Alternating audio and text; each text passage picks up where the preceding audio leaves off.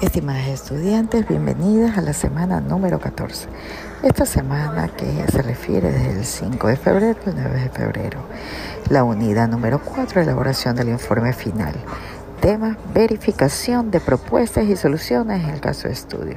En nuestra clase sincrónica del miércoles 7 de febrero vamos a observar un video sobre el estudio de caso como una herramienta didáctica en el aula. Después de observar este video, es importante describir un resumen del caso estudio como herramienta del aula y comentar en el siguiente eh, enlace de la herramienta Padlet.